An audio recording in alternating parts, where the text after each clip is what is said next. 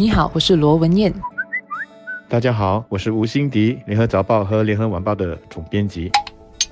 律政部和新加坡知识产权局在一月十七号发布了一个完整的报告，这是他们花了三年的时间对我国的版权法进行彻底的检讨后所得出的结论。报告中提出了十六项修改版权法令的建议。当局这么做主要是要确保我们的版权法律框架跟得上数码时代的变化，因为在当今的数码时代里，内容是很容易被传播的。我们的法律框架必须要能够应时的更。好的支持和保护创作者的版权，确保说他们的创作的内容不会在未经许可的情况下被其他人或其他商家非法的用来牟利。其中一项比较影响一般市民的建议，就是政府决定禁止可播放未经授权内容的机顶盒在新加坡出售。被发现贩卖或提供这类串流设备，就是 streaming device 的商家，将会面对罚款或坐牢等处罚。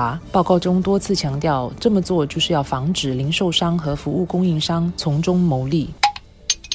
您或许已经注意到，现在市面上出现越来越多可播放多种影视内容的机顶盒，也就是一些人俗称的小黑箱。不过，这些小黑箱里面能够看到的内容，一般上都是来自未经授权的源流，而消费者只需一次过付费不到一百块钱，就可以买下这样的机顶盒，无限制的看到世界各地的盗版内容了。好像比方说足足球赛、网络剧等等。而贩卖这类具有特备功能的机顶，和的行为一直在本地是处于法律的灰色地带，所以版权商和电信公司等等提供正版内容的商家或者公司很难通过法律途径对售卖这些机顶盒的供应商采取法律行动。但是今年修改法律之后就没有悬念了，售卖可播放未经授权内容的机顶盒将是违法的行为。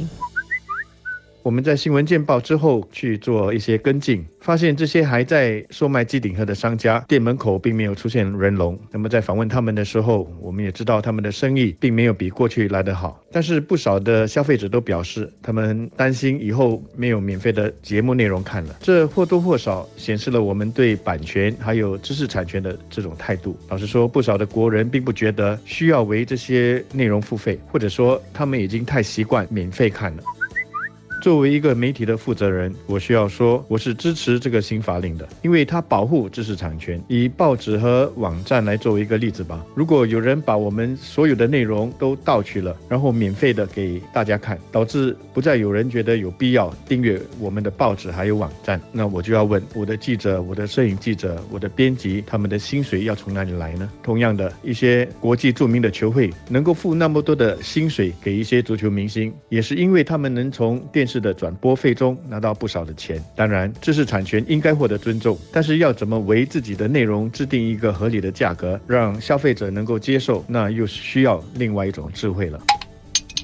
报告书里面并没有明确说明，现在已经拥有机顶盒的消费者该怎么办，是否能够继续使用、继续看未经授权的内容。但我们的知识产权局之前也澄清过，用户应当确保自己所看的内容是经过授权的内容供应商所提供的内容，不然呢，版权拥有者可以通过民事诉讼的形式采取法律行动，把观看这类未经授权内容的消费者告上法庭，然后由法庭。来裁决。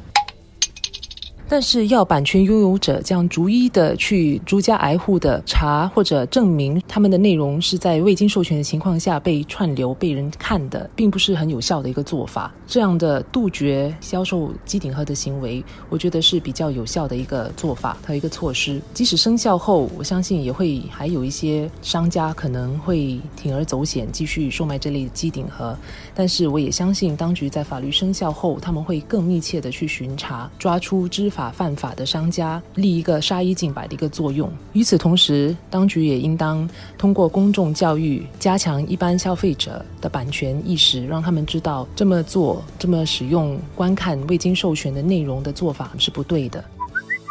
新法令会对那些通过网络向国外的商家订购机顶盒的这种做法采取什么行动？如果新的法令的范围没有包括国外的网购，那么这就会造成一个法律的漏洞。而如果新的法令的范围也将包括国外的网购，那我的疑问就是，到时要怎么执法呢？律政部这次的报告书并没有谈到这一点，我的这个疑问只好等到有关的法案提呈到国会之后才能够获得解答了。